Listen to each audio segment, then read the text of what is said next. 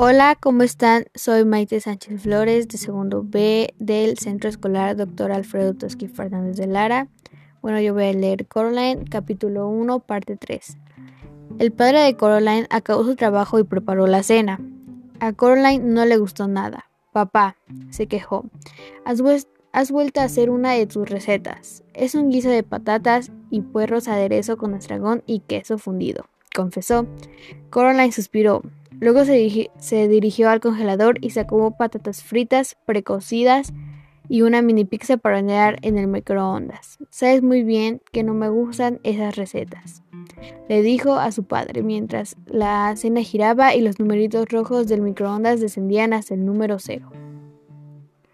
Si las probases, o a lo mejor te gustarían, sugirió él, pero la niña hizo un gesto negativo. Aquella noche Coraline permaneció mucho tiempo despierta. Había, dejado de llover, pero cuando estaba a punto de dormirse percibió algo que hacía... Entonces se incorporó. Había algo que hacía cric crack.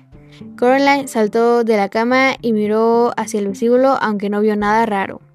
A continuación fue hasta allí. Del dormitorio de sus padres salían unos ronquidos profundos. Su padre y un murmullo soñoliento e irregular, su madre.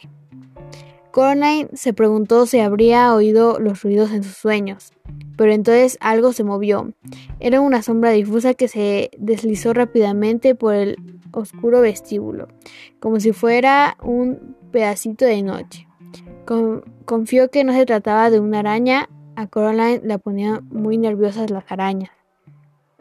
La negra figura entró en el salón y Coraline la siguió hasta cierta inquietud.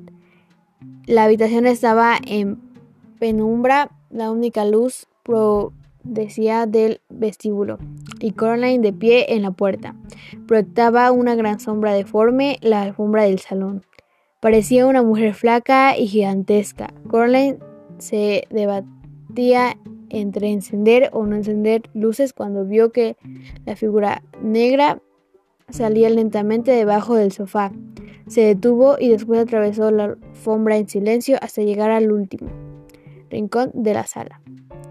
En esa esquina no había muebles. Coraline encendió la luz. En el rincón no había nada, solo la vieja puerta que daba a la pared de ladrillos. Estaba segura de que su madre la había cerrado y, sin embargo, parecía entornada, un poco abierta.